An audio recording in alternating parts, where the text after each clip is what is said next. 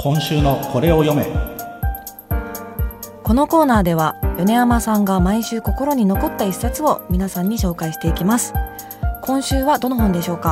はい、えー今週お持ちしたのがですね、はい。大平信孝さんが書かれたやめられる人とやめられない人の習慣という本を持ってきました。あーちょっとこうピリッとしたタイトルですね。そうですね。はい。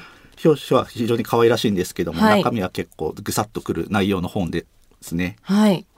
でこの大平さんなんですけれども、まあ、行動イノベーションって名付けたこう目標の実現とか目標の実現に向けて行動とか習慣を改善しましょうっていうことをこうコーチングでメインでやられてる方でしてですね、はい。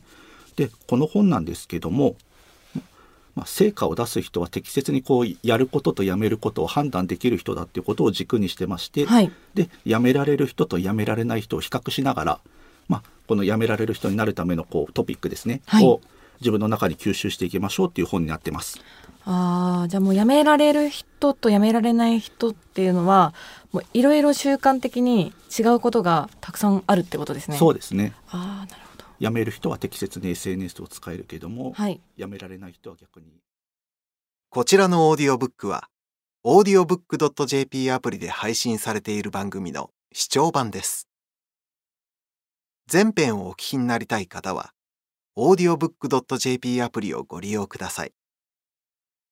スマートフォンから App Store か Google Play で audiobook と検索し、audiobook 耳で楽しむ読書アプリをインストールしてご視聴ください。